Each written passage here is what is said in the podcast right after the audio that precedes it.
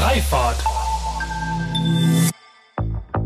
Unsere Frage ist eigentlich, weil wir gar nicht, also von dem Dienstradmodell sind wir gar nicht mal so überzeugt, weil es sozusagen auch bei der Einführung vielleicht nicht das Einfachste ist äh, im Unternehmen, sondern ähm, warum gibt es sozusagen nicht ähm, ein Mobilitätsbudget, was sozusagen emissionsarme Verkehrsmittel fokussiert und dann aber eine Steuerprivilegierung stattfindet. Ja? Also das heißt, es geht um wirklich, warum werden Verkehrsmittel immer noch privilegiert und nicht sozusagen die Art.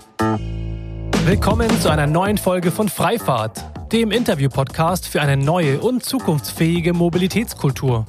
Mein Name ist Sebastian Hofer und hier frage ich mich und meine GesprächspartnerInnen sinnbildlich jede Woche wieder, weshalb es in Holland und Dänemark eigentlich selbstverständlich ist, mit einem Lastenfahrrad unterwegs zu sein und wir hierzulande immer noch kostenlosen Parkraum als Grundrecht verstehen.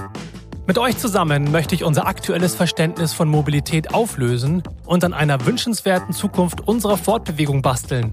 Von Mikromobilität bis zum Hyperloop. Und deshalb spreche ich mit allerlei klugen Köpfen, die uns auf neue Gedanken und Wege bringen wollen. Wie in der letzten Folge angekündigt, möchte ich heute mit euch den Mitschnitt des Panels teilen, welches ich auf dem Future Mobility Summit vom Tagesspiegel am Montag digital moderiert habe. Da gab es vorneweg einen Wettbewerb für Ideen, Projekte und Startups, welches das Zeug haben, die Mobilität von morgen zu gestalten. Als glorreiche Gewinner haben sich herauskristallisiert Lilium Aviation, ein recht revolutionäres Startup aus München, die ein elektrisches Langstreckenlufttaxi für ländliche Regionen entwickeln. Beachikli, die Gesellschaft für urbane Mobilität aus Berlin, welche mittels einer Vielzahl von Dienstleistungen die Mobilitätswende mitgestalten wollen.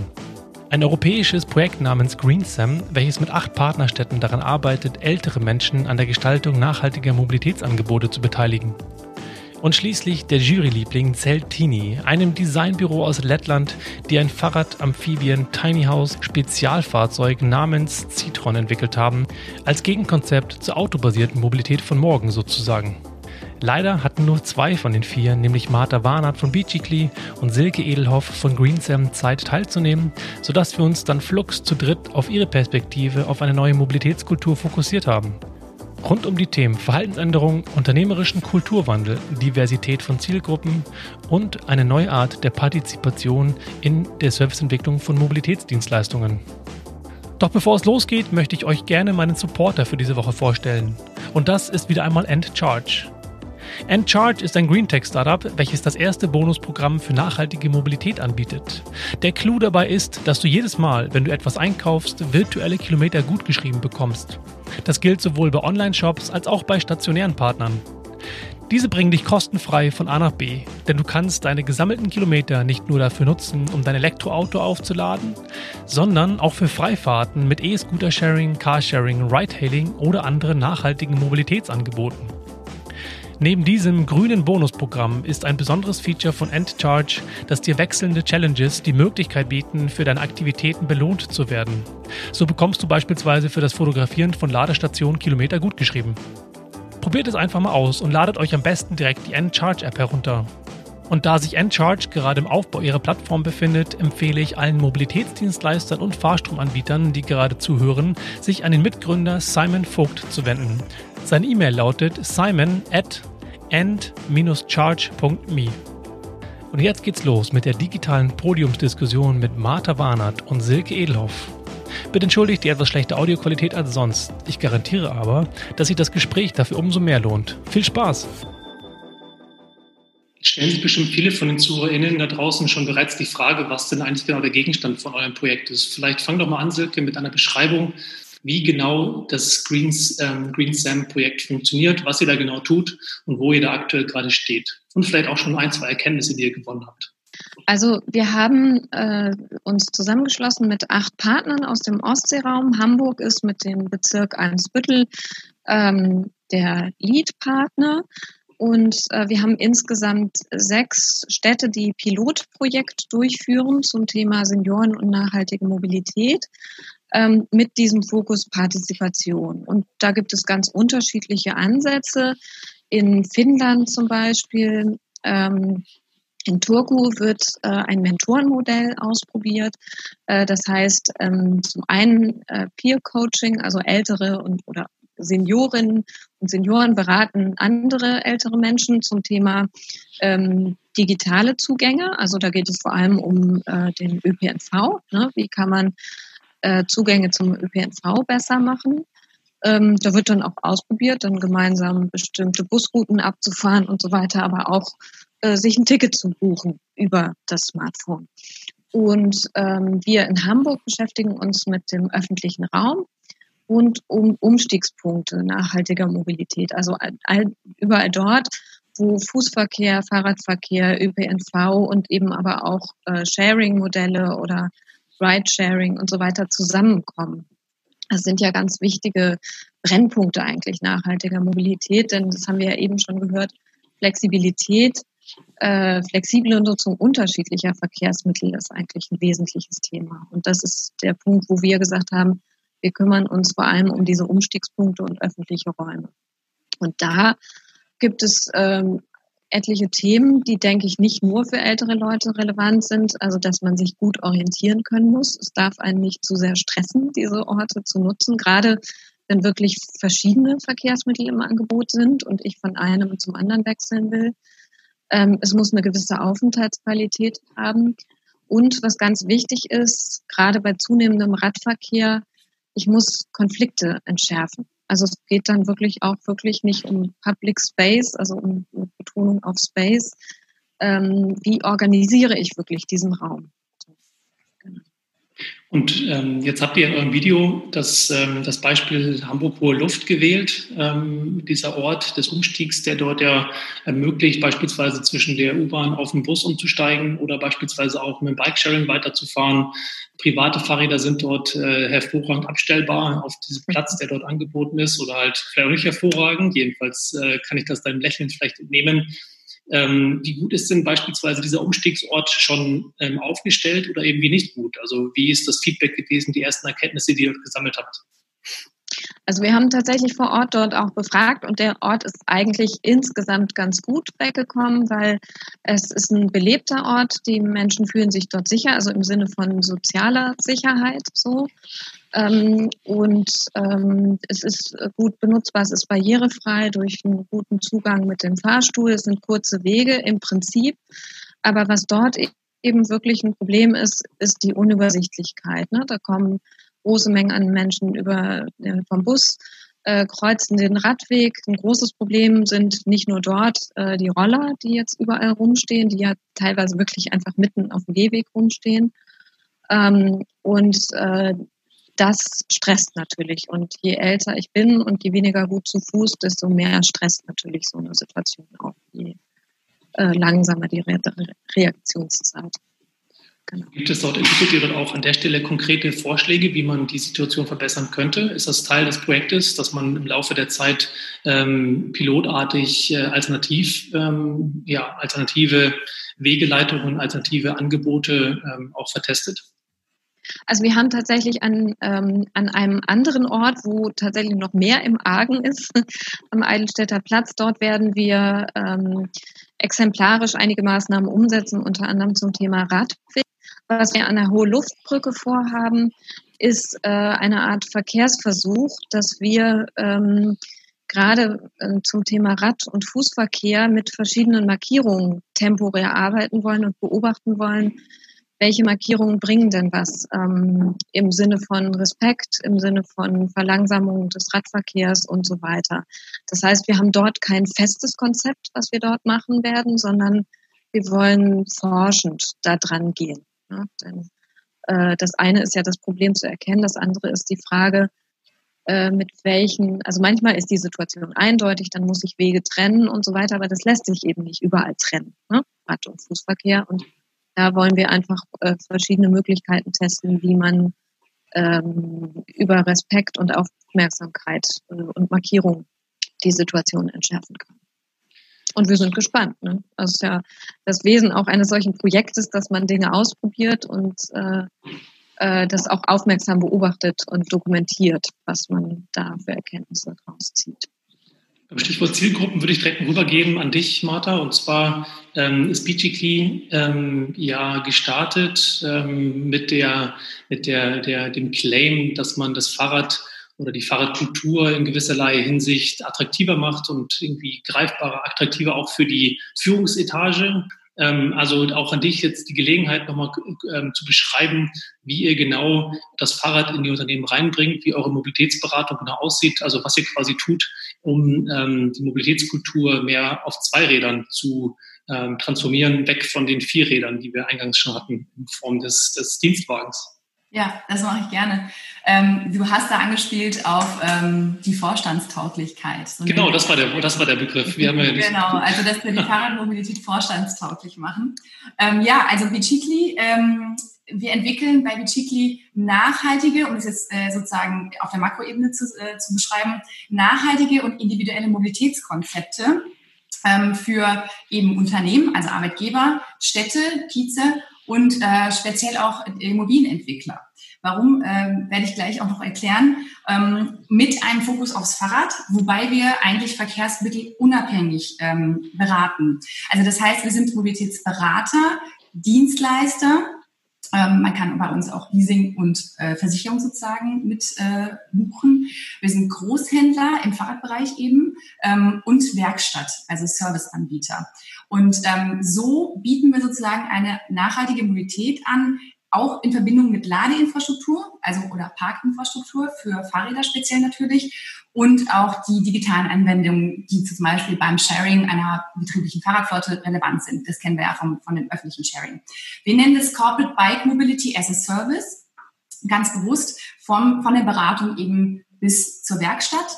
Ähm, das meint, und ich habe das auch schon eben ein bisschen angedeutet, wir analysieren zuerst mal Mobilitätsdaten. Das heißt, wir gucken uns wirklich ähm, die, das Mobilitätsverhalten und auch die Infrastruktur, die bestehende im Unternehmen an. Das, da kann schon eine Fahrradinfrastruktur dabei sein, aber meistens eben noch nicht oder nicht bewusst oder nicht ausreichend sozusagen. Und aber unter der Einbeziehung des Kiezes, der Nachbarschaft, der Immobilie, also wo sozusagen der Sitz ist, des Unternehmens zum Beispiel. Ähm, dann äh, entwickeln wir mit dem Kunden, das sind dann meistens eben auch ähm, verschiedene Abteilungen, die dabei sitzen am Tisch oder auch eben die ähm, Führungsebene, Strategien für ein ähm, Mobility-Konzept. Also das heißt, wir gucken wirklich darauf, wo wollen die hin? Also strategisch gesehen, wollen die CO2 reduzieren? Möchten sie die Distanz zum neuen Standort, der jetzt gerade eröffnet wurde, irgendwie besser, weil er unter fünf Kilometer liegt, überwinden. Auto ist da sozusagen, dauert zu lange, Parkplatzsuche und so weiter. Das heißt, wo ist sozusagen das Bedürfnis oder der Need eben des Unternehmens äh, und wie kann man sozusagen das strategisch ausrichten? Ähm, Braucht es ein Dienstradprogramm, weil man Benefit will? Da sind ganz viele Dinge möglich. Und zum Schluss, und das ist der dritte Schritt, und da kommt das Fahrrad eigentlich erst, ähm, führen, führen wir das ein. Das heißt, wenn jemand sagt, ja, wir wollen eine Fahrradflotte, um unseren neuen Standort zu erreichen, ähm, Mittagspause, Termine und so weiter, brauchen wir zum Beispiel eine Fahrradflotte oder eben ein Dienstradprogramm. Und da wird gleich an die Infrastruktur gedacht, gleich an die Kommunikation, ein Event zum Beispiel zur Einführung äh, der neuen Mobilitätsstrategie. Das ist sehr wichtig, um die Leute sozusagen mit einzubinden, also Mitarbeiter zum Beispiel äh, einzubinden. Das heißt, ähm, für unsere Kunden ist das ähm, sozusagen alles aus einer Hand, wenn man so sagen möchte, mit so einem Full-Service-Ansatz. Und ähm, das hat eben den Vorteil, dass man wirklich nicht selber eine Leasinggesellschaft anfangen muss, nicht selber Infrastrukturanbieter und so weiter, sondern das kommt alles durch uns. Und wir haben da die Kooperationspartner, die das mit uns sozusagen umsetzen. Ja. Ähm, wir haben tatsächlich Kunden in ganz Deutschland, wobei, und jetzt wird es interessant, die ähm, Immobilienentwickler tatsächlich die Driver sind oder die, ähm, äh, ja, die Branche, die nachhaltige Mobilität jetzt anfängt, wirklich in Städte zu implementieren. Also das heißt, die denken nicht nur die Immobilie, sondern auch die Mobilität. Ähm, und da haben wir ein sehr schönes Beispiel, zum Beispiel eine der größten Wohnungsbaugesellschaften in Berlin, die Gewobag AG, hat eben mit uns ein sehr schön designtes und Sicherheit, also ist sehr, sehr wichtig, habe ich jetzt gerade von der Silke auch gehört, ähm, ein sicheres, toll beleuchtetes Fahrradparkhaus ähm, entwickelt und äh, wurde letztes Jahr tatsächlich auch eröffnet. Dafür haben wir auch den Deutschen Fahrradpreis ähm, zusammen gewonnen dieses Jahr. Und es ist wirklich so ein Projekt, wofür wir stehen. Also das ist so von, von der Idee, wir müssen irgendwie Mobilität angehen, aber dafür brauchen wir erst die Infrastruktur. Es hat keinen Sinn, und das hat Silke auch gesagt, einfach was anzubieten und die ganzen vier A's nicht zu überprüfen. Ja, also das heißt, was brauchen die Leute? Und sie brauchen eben Spinde, sie brauchen Duschen, sie brauchen ein ähm, eine Servicestation, wo sie selber den Reifen aufpumpen können. Und dann kann das auch funktionieren. Das heißt, wir arbeiten sehr ganzheitlich und gucken eher strategisch, was ist für das Unternehmen, den Kiez oder die Nachbarschaft überhaupt sinnvoll. Ja, genau.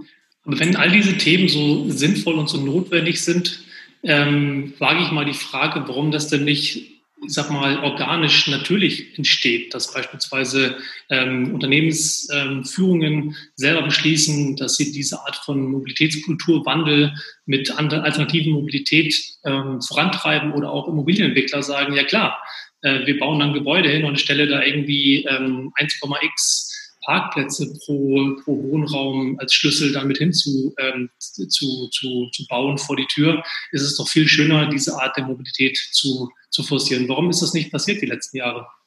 Also zum einen ähm, kann man tatsächlich sagen, dass die Auflagen, wenn ein, eine neue Immobilie gebaut wird, sich verändert haben.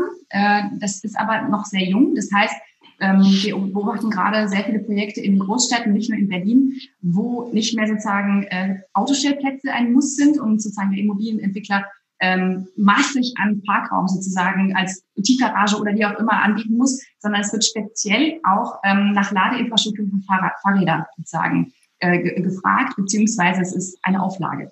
Und das hat sich geändert. Allein schon da müssen einfach die Immobilienentwickler darauf reagieren. Ähm, dann gibt es äh, natürlich Anreize jetzt auch von, von manchen Städten. Es gibt hier in Berlin das Mobilitätsgesetz, was da auch sozusagen ähm, ein Incentive ist, äh, sozusagen Fahrradstellplätze außen und innen zur Verfügung zu stellen. Aber eigentlich ist der Grund, ähm, den wir ganz oft hören bei unseren Kunden, darüber haben wir noch nie nachgedacht. Also es ist einfach eine das Bewusstsein für eine alternative Mobilität, die jenseits vom Dienstwagen ist, der steuerprivilegiert ist. Auch ähm, natürlich sehen wir das beim Dienstrad jetzt auch. Da gibt es seit 2012 eine Steuerprivilegierung. Aber ansonsten ist da nicht sehr viel passiert. Also das heißt, die Mobilitätsmanager, wenn es einen gibt im Unternehmen, äh, sind eigentlich nur Fuhrparkmanager, die ähm, Autoflotten betreuen und managen. Und dass man sagt, man steuert jetzt tatsächlich die Mobilität als Benefit zum Beispiel um oder ähm, Employer Branding zu machen, ja, ähm, wirklich junge Leute anzuziehen und zu sagen, wir bewegen uns nachhaltig, du kannst bei uns flexibel ähm, verschiedene Verkehrsmittel äh, nutzen und du kriegst einen Dienstrat, weil in der Stadt der Dienstwagen wahrscheinlich für dich keinen keinen Sinn hat. Das ist sozusagen das, ähm, worüber die Leute jetzt gerade oder die Mobilentwickler und die Arbeitgeber anfangen nachzudenken. Das hat natürlich auch mit Corona zu tun. Also wir bemerken mhm. absolut, seit diesem Homeoffice-Thema und seit äh, sozusagen der Infragestellen, des Infragestellens auch von Betriebsreisen ist das Thema extrem stark geworden und ähm, in Bezug auf eben vor allem Nachhaltigkeit. Man hat ja in dem ganzen Thema der Mobilitätswende häufig die Diskussion, dass man sagt, die Politik muss ändern. Wir brauchen die nötigen Regulatorien von politischer Seite. Jetzt ganz viel das Thema der Pop-up-Bike Lanes in Berlin und Hamburg, ähm, die ja auch von politischer Seite teilweise von zivil ähm, aus zivilen Gruppen ähm, entstanden sind. Und so gibt es halt von beiden Seiten ein bisschen diese Entwicklung, dass sich eine Veränderung ankündigt. Und jetzt wage ich mal die Hypothese oder stelle mal die Hypothese in den Raum, dass ähm, diese, dieses Narrativ zu sagen, die Politik muss das regeln, ähm, eigentlich von euch beiden Seiten ja ähm, entkräftet wird. So, es kommt eher so von der Richtung her, wir müssen etwas schaffen. Wir, unsere Adressaten sind eigentlich die, die EndnutzerInnen, die Menschen, die die Mobilität nutzen, die dann wiederum bei Unternehmen ähm, ähm, die Treiber werden oder vielleicht sogar Treiber sind im Sinne von Chef. Wir brauchen eine Alternative oder vielleicht Bewohner in Zukunft, sowohl gewerblich als auch privat die sagen, wir brauchen eine Alternative, wir wollen eine Alternative, sonst kaufen wir oder sonst bewohnen wir diese oder mieten wir diese Immobilie nicht. Andersrum, Silke, ist, scheint es ja auch so zu sein, dass ihr sagt, okay, wir greifen jetzt die Gelegenheit im Schopfe, wir gucken uns tatsächlich genau an, was eigentlich die NutzerInnen ähm, brauchen wollen, um eben diesen Wandel voranzutreiben. Wie steht ihr gegenüber, wie steht ihr zu dieser These, dass es, dass die Adressaten nicht die Politik, die Politik ähm, ist, sondern eben letztendlich die, die Endnutzer, Endnutzerinnen da mhm. draußen. Ja, also wir haben uns tatsächlich ähm, damals bei der Gründung äh, sehr bewusst dafür entschieden, weil wir auch gesehen haben, dass bestimmte politische Einschränkungen, sagen wir mal so nett gesagt, bestehen. Also damals, als wir angefangen haben, war der Dieselskandal in der Presse und alles, was sozusagen dazugehörte. Und ähm, wir haben gesagt, warum gibt es eigentlich das, was die Automobilindustrie auch wirklich sehr gut gemacht hat und entwickelt hat, nicht für das Fahrrad? Also die ganze, das, was ich meinte mit Full-Service-Ansatz. Und ähm, das war sozusagen die Lücke, die wir gesehen haben, um eben Fahrradmobilität ähm, vorstandsportlich zu machen. Ähm, man sieht es aktuell auch. Ähm, die Pop-up-Bike-Lanes haben tatsächlich das Fahrrad in ein paar Wochen dieses Jahr zum meistgenutzten Verkehrsmittel gemacht in den Großstädten. Und das liegt eben an der Infrastruktur. Wir haben in Berlin ein Mobilitätsgesetz, aber was davon umgesetzt wird, ist von Bezirk zu Bezirk unterschiedlich. Manche Bezirke sind sehr schnell und setzen sozusagen die Fördersumme sehr, sehr schnell ein. Manche haben immer noch nichts gemacht. Und unser Punkt ist sozusagen, dass wir, natürlich, wir sind ein politisches Unternehmen. Das äh, kann man nicht sozusagen anders sagen. Aber wir wenden uns sozusagen der Schnelligkeit halber und auch der Effizienz halber an eigentlich Firmen, also das heißt Arbeitgeber und Immobilienentwickler, die sozusagen schneller als die Politik etwas umsetzen können und vielleicht auch Signature-Projekte ähm, entwickeln, die dann sozusagen eine politische, ja, vielleicht Strahlkraft haben auch irgendwo, ähm, dass man sagt, okay, sowas lässt sich umsetzen in nicht allzu äh, langer Zeit. Also die, die Fahrradgarage ähm, oder das Fahrradparkhaus von der Gewobag, das waren ein paar Monate, ja, und es stand. Mhm. Und ähm, das geht also. Und äh, sozusagen unser, unser Fokus liegt auch einfach darin zu sagen, es ist für euch günstiger, wenn ihr euren Fuhrpark ergänzt und ihr müsst ihn nicht ersetzen. Ja, man, man kann jetzt nicht alles mit dem Fahrrad machen, ähm, obwohl wir dafür immer werben. Aber Autos haben auch ihre Berechtigung. Und ähm, man muss aber sozusagen in den guten Mix finden. Ne? Wie ich gesagt habe, Flexibilität ähm, und dort zu sagen, du kannst Kosten einsparen und ähm, auch Krankheitstage einsparen bei deinen Mitarbeitern, wenn du Fahrradmobilität anbietest, ist für viele Arbeitgeber einfach ein, ja, ein attraktives Fakt. Und deshalb haben wir gesagt, wir gehen auf die Branchen und ähm, verlassen uns nicht nur auf die Politik. Und Silke, wie ist dein Standpunkt dazu, dass man die eher auf den, den Nutzer und den Nutzerinnen zuhören muss und äh, auf die Art und Weise Momentum schafft, um einen Wandel herbeizuführen? Ja, ich glaube, man muss auf ganz vielen Ebenen ansetzen und dazu gehört auch die politische Ebene. Natürlich gehört dazu auch die Ebene äh, des Nutzens und der Akzeptanz und so weiter, aber das spielt ja zusammen. Also ich muss ja ähm, aus, äh, auf Ebene der Politik äh, erstens mal Anreize auch setzen. Ähm, da kann ich eine Menge machen über Förderung, über äh, äh, gute Infrastruktur und so weiter. Es geht natürlich auch um Regeln so, also äh, dass Regularien äh, Fahrrad- und Fußgängerfreundlich sind. Ähm, zum Beispiel, ne? also das, auch das ist eine Sache. Ähm, dann stellt sich immer mehr die Frage, das sieht man ja auch an den Pop-up-Bike-Lanes, wie viel Raum gebe ich eigentlich welchem Verkehrsmittel? Denn äh, je mehr Angebote ich habe, also Fahrrad, Fußverkehr, Roller und so weiter, ähm, desto mehr muss ich mich irgendwann fragen, ähm, kann ich denen nicht auch mehr räumen oder muss ich denen mehr Raum äh, einräumen, damit äh, auch wirklich Platz dafür ist und nicht ähm, sich alle, alle Nicht-Autofahrer auf den Nebenflächen tummeln, die viel zu klein sind. So. Ähm, und das ist eine hochgradig politische Frage auf jeden Fall. Ähm, oder wie teuer ist Parken? Solche Sachen. Ne? Das spielt ja alles mit rein. Also wie teuer ist Autofahren eigentlich in der Stadt? Und wie teuer ist der öffentliche Nahverkehr? Ist in Tartu zum Beispiel oder in ganz Estland ist es so, dass Menschen, ich muss jetzt lügen, ich glaube ab 60 oder 65 ähm, eine Seniorenkarte haben, mit dem können sie ähm, den ÖPNV nutzen umsonst und äh, auch das neu eingeführte Fahrradverleihsystem. So. Und ähm, das sind schon Anreize, die äh, finde ich wichtig. Und gleichzeitig, das ist ganz interessant an diesem Beispiel Tato, muss ich aber auch, kann, es reicht es nicht, wenn ich eben nur diese Bezahlbarkeit oder eben dieses äh, Umsonstangebot anbiete, sondern ähm, die arbeiten daran, den Zugang auch zu ähm, äh, verbessern, indem sie eben besondere Informationsmaterialien für Senioren äh, bereithalten und Videos, wie nutze ich das überhaupt. Da sieht man eigentlich ganz gut, das hat diese beiden Ebenen. Ne? Also ich muss es nicht bezahlen, aber ich brauche eben auch jemanden und das gilt, glaube ich, gerade für ältere Menschen, die vielleicht ihr Leben lang nicht mit irgendeinem Verleihfahrer gefahren sind, ähm, ein bisschen an die Hand nehmen und sagen, guck mal, probier es mal aus. So. Ähm, und stellt ihr dann den, die, die, das Sprachrohr dar zwischen diesen Erkenntnissen hin zu dann politischer Regulation?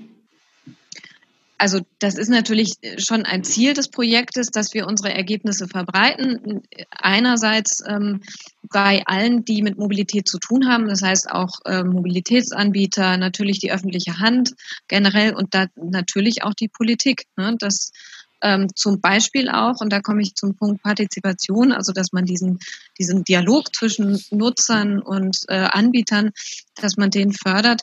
Auch das ist ja eine politische Frage, ob ich das finanziere, ob ich das fördere, mhm. und so weiter. Und ob ich auch äh, dafür sorge, dass äh, die Ergebnisse von Partizipationsprozessen auch wirklich in Ergebnisse einfließen. So. Die Hypothese, ähm, die Hypothese, ja. Ja, insofern ähm, sind wir natürlich schon so ein Sprachrohr oder versuchen mit diesem Projekt ähm, das zu platzieren. Ne? Aber das ist natürlich, äh, ein politischer Prozess ist ja nie so geradlinig, dass es jetzt eins zu eins umgesetzt wird, aber ähm, es soll auf jeden Fall den Anreiz gehen und vor allem aufzeigen, es geht und es bringt was. Jetzt habt ihr mit verschiedenen Ländern in Europa ja einfach auch verschiedene politische Rahmenbedingungen und verschiedene, auch verschiedene kulturelle Rahmenbedingungen, mit denen ihr umgehen müsst. Gibt es dort Erkenntnisse mhm. ähm, hinsichtlich dieser Randbedingungen, die du teilen kannst, wie das da, wie das angenommen wird, wie vielleicht die Bereitschaft ist, der Menschen dort daran teilzunehmen, wie vielleicht aber auch die Probleme sind, die in den jeweiligen Ländern ähm, thematisiert werden oder vielleicht einfach auch Punkte, die schon sehr, sehr gut laufen, die man sich vielleicht in jeweiligen anderen Ländern ähm, bilateral austauschen könnte? Also was ich sehr interessant fand, war, ähm, die baltischen Länder, ähm, gerade Estland und Lettland, sind ja sehr dafür bekannt, dass sie mit der, der Digitalisierung schon sehr weit sind und dass das sehr weit verbreitet ist, auch in der Bevölkerung. Das gilt aber tatsächlich nicht für die älteren Menschen. Also da haben die ähnliche Probleme wie hier ähm, dass das eine große Barriere ist, wenn man Dinge nur über Smartphone buchen kann, zum Beispiel. Mhm. Ähm, also da arbeiten die eigentlich, äh, könnten wir das, ähm, also ich, vielleicht nicht eins zu eins, aber da sind deren Ansätze auch mit Mentoring oder mit ähm, solchen, solchen Informationsvideos für uns genauso interessant. So, das, ähm, und die haben auch dort digitale Trainings gemacht für Senioren in Riga zum Beispiel, äh, die sehr gut angekommen sind. Und, aber das war eben auch nötig. Also es ist nicht so, dass nur weil äh, die Länder an sich sehr weit äh, sind in der Digitalisierung, dass das auch für die älteren Menschen gilt. Und umgekehrt ist es so, in ähm, gerade Riga ist ein ganz gutes Beispiel, das ist ein sehr, sehr überaltert, das ist ja kein großes Land und es sind eben auch viele junge Leute weggegangen. Ähm, und da sind, äh, ich glaube, ein Viertel der Bevölkerung ungefähr älter als 60, 65. Also wirklich eigentlich eine sehr äh, überalterte Bevölkerung.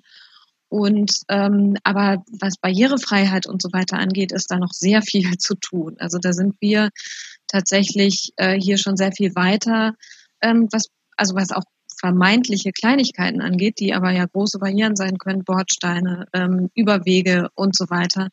Ähm, da, das, da ist dort noch äh, großer Handlungsbedarf. Jetzt reden wir in beiden Fällen, in beiden Projekten von euch ganz viel über das Thema der, der Verhaltensänderung. Und ähm, Verhaltensänderung ist ähm, ja immer getrieben durch ein gewisses Interesse ähm, der jeweiligen ja, der jeweiligen Parteien, die eben für diese Verhaltensänderung stehen. Und ähm, wo würdet ihr sagen, was erlebt ihr denn? Wer sind bei euch in jeweiligen Projekten die Treiber oder die Treiber, treibenden Kräfte für diese Verhaltensänderung? Ist das tatsächlich irgendwie, Martha, bei dir primär das Thema der monetären Anreize, dass man berechnen kann, was denn der, das tatsächlich ein Vorteil ist? Ist es eher das Mindset der Personen, die sagen, ich stehe für eine Kultur, die nachhaltige Mobilität oder multimodale Mobilität fördert Unternehmen?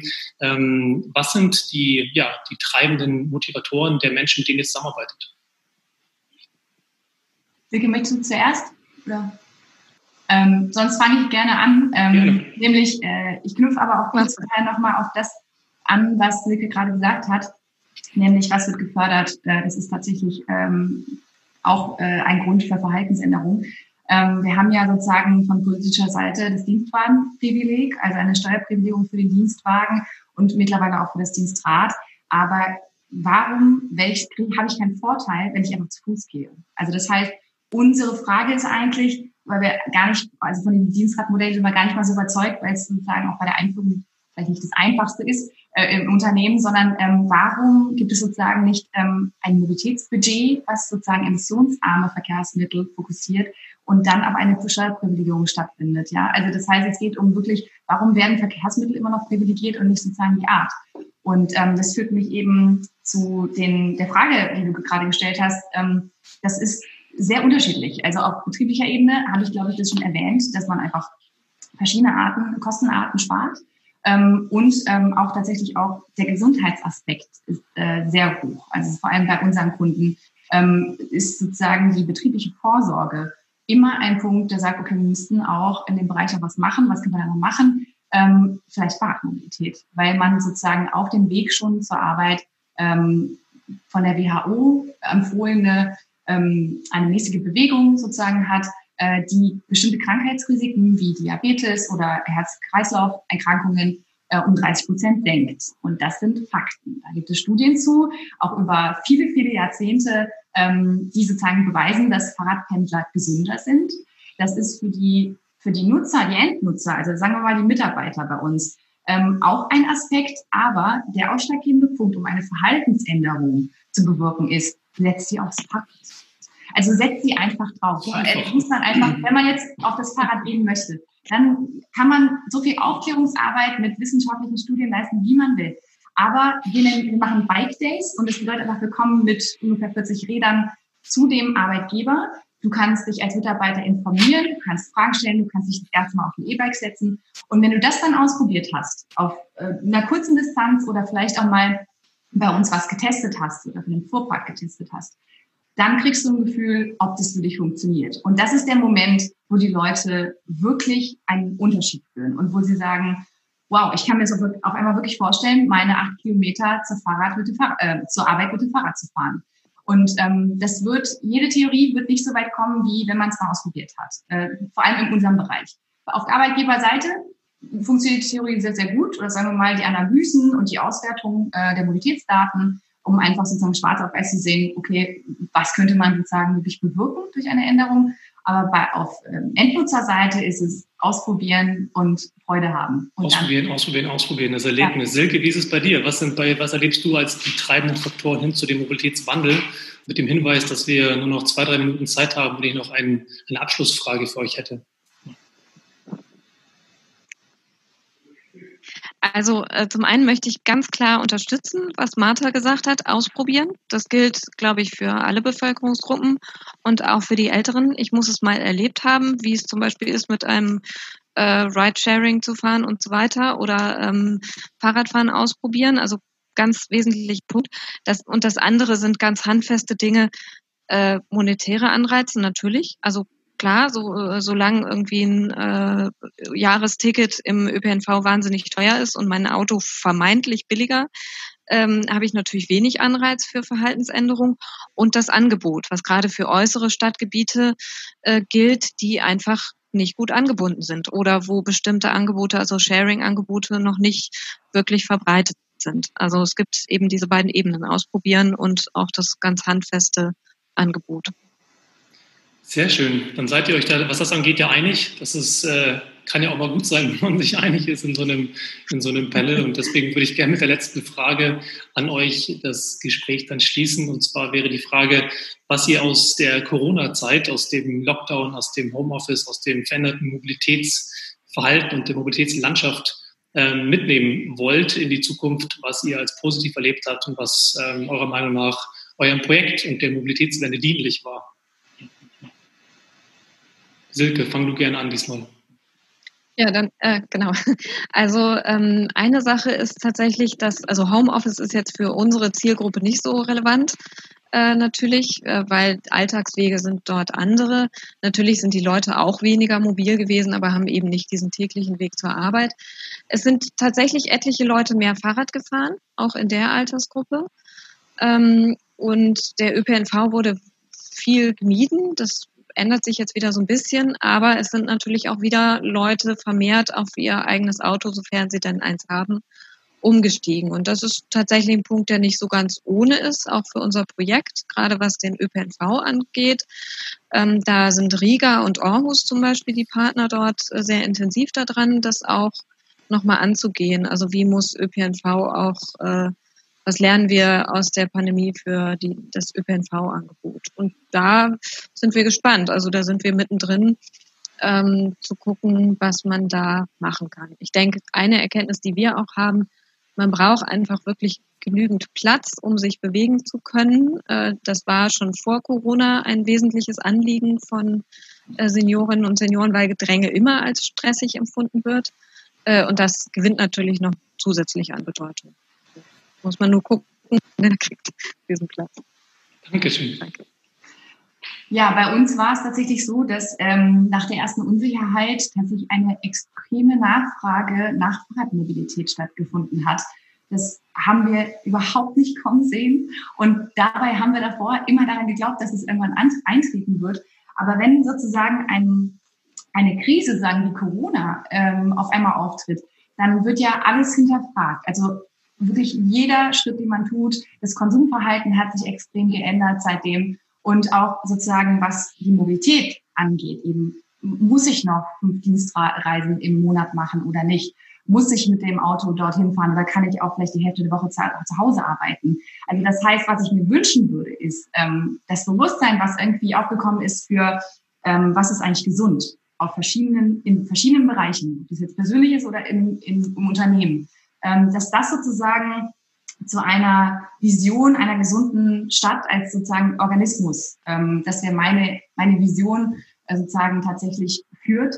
Ähm, einfach weil ich glaube, wir brauchen eben einen ökosystemischen Ansatz. Wir müssen gucken, ähm, dass wir die Gesundheit und auch das Wohlbefinden nicht nur von uns Menschen in der Stadt, sondern auch eben aller anderen Lebewesen, wenn ich das jetzt mal so romantisch sagen darf, äh, wirklich berücksichtigen. Also wenn wir das nur unsere Umwelt nennen, dann ist das ein abstrakter und irgendwie externer Begriff. Aber wenn wir sagen, wir sind sozusagen ein Ökosystem, das, wo, wo unsere Gesundheit auch von der Anzahl der Bäume, der Biodiversität, von sozialen Räumen, öffentlichen sozialen Räumen, wo wir uns mit unseren Freunden treffen können, wo es ruhig ist, grün ist, ähm, Kinder auf der Straße spielen und so weiter, dass diese, diese Vision uns nicht verloren geht oder dieses Gefühl, dass wir uns das gerne hätten, dass wir es ruhiger hätten und nicht mehr so stressig, nicht mehr so viele Staus und Unfälle und unsaubere Luft. Und ich glaube, dass wir das eben beeinflussen können, wenn wir unsere alltägliche Mobilität hinterfragen und auch verändern. Und ähm, das ist eben das, wofür wir auch arbeiten. Natürlich haben wir ja gerade auch eine Verhaltensänderung diskutiert. Ähm, und dass man nicht auf einer Automobilindustrie tatsächlich aufbaut, die eigentlich diesen grundlegenden Bedürfnissen eventuell widerspricht. Ne? Und ähm, dort sozusagen von politischer Seite natürlich was geschehen muss, meiner Erwartung nach. Aber die Vision, tatsächlich wirklich ähm, in einem Ökosystem oder für ein Ökosystem zu arbeiten, was gesünder ist als die heutigen Städte, das wäre das, was ich mir wünschen würde.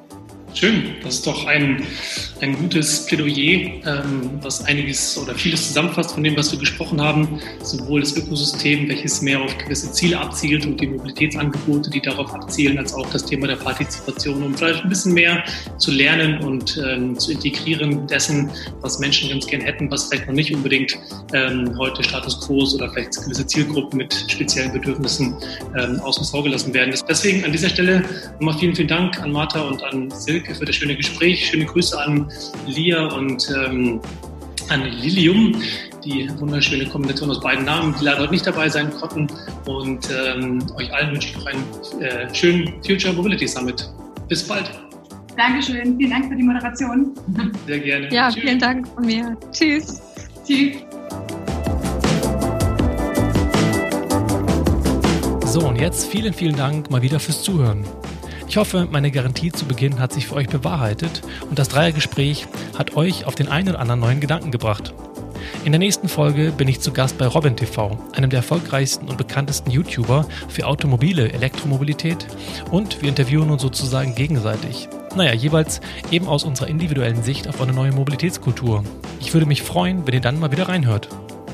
Ich danke euch an dieser Stelle für die Treue und das Interesse an Freifahrt und natürlich auch ein großes Dankeschön an Endcharge für den Support dieser Folge. Und wenn dir die Folge gefallen hat, dann freue ich mich wie immer natürlich auch über deine Unterstützung. Am einfachsten geht das, wenn du bei Spotify oder in deiner Podcast-App auf Abonnieren klickst und natürlich auch mit ein paar Sternchen und einem Kommentar bei Apple Podcasts. Außerdem freue ich mich, wenn du diesen Podcast fleißig weiterempfiehlst. Wenn du Kontakt aufnehmen möchtest, findest du mich bei LinkedIn, Instagram oder Twitter unter dem Namen Freifahrt. Das war es für heute mit Freifahrt. Mein Name ist Sebastian Hofer und ich freue mich, wenn du in der nächsten Folge wieder reinhörst und sage gute Fahrt und lass die Haare wehen.